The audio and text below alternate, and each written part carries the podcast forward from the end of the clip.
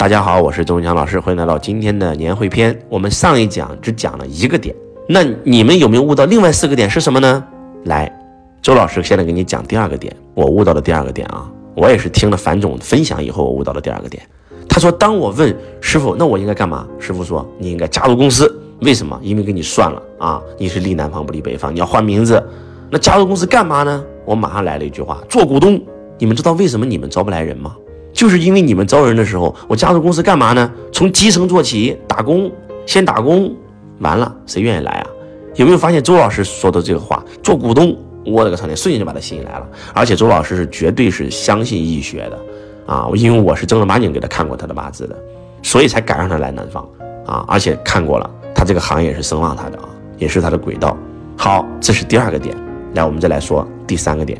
当他加入公司的时候，刚才我分享的都是我，都是周老师身上的闪光点。我们再来看看樊总身上的闪光点啊，就是想象一下，如果是你有一个人说加入我们的公司，给我做什么？做股东。好，你来了，结果准备做股东，别人跟你说要先做基层做起。来，你知道一般的人会怎么做吗？一般都会说，我上当受骗了，你骗我来的，说好让我做股东的，怎么让我做基层啊？走了，抱怨了，指责了。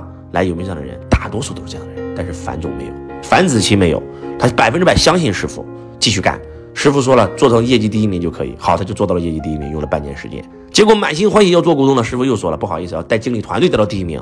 来，如果别人骗了你第一次，然后你认为别人骗了你第一次，其实别人没骗你，你认为别人骗了你第一次，你放弃了，或者说你没放弃，你坚持了。虽然你心中有怨言，但是当第二次你发现，哎，怎么还不能做股东的时候，可能你真的就炸毛了，可能你真的就辞职了。但是樊总又没有第三次，啊。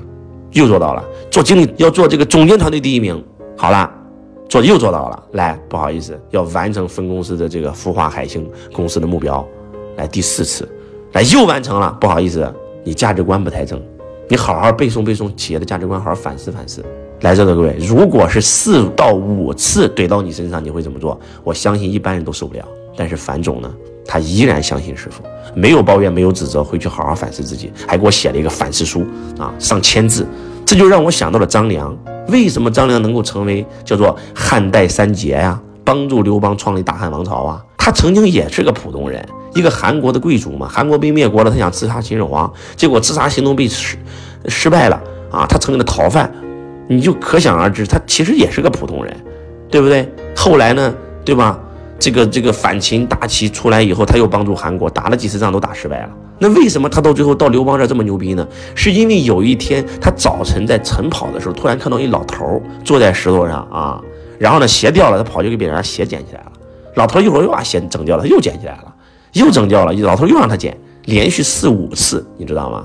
然后后来老头说：“你这年轻人还挺好啊，挺懂得重而用，你明天再过来。”这位如果是普通人，早都不会来，也不会给他捡破鞋。对吧？自己好赖也是韩国贵族的身份啊。结果第二天来了，那个老头给了他一本书，说：“你的梦想是什么？”我的梦想推翻暴秦，可以，没问题。你得学谋略呀，你得学兵法呀。来，给你一本书，传给你。这老头叫黄石公，这本书叫《蜀书》。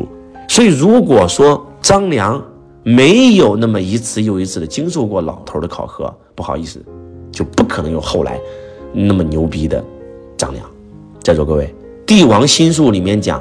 一个帝王要做一个，要封一个将军去做封疆大吏，甚至是让他成为一代诸侯，一定要试试这个人的人品的，对不对？怎么试这个人的人品啊？来故意冤枉他，让他看看反应。如果你故意冤枉他，然后他就抱怨、指责、撂挑子、撂蹶子了，甚至背叛了，来证明这个人也就这样了。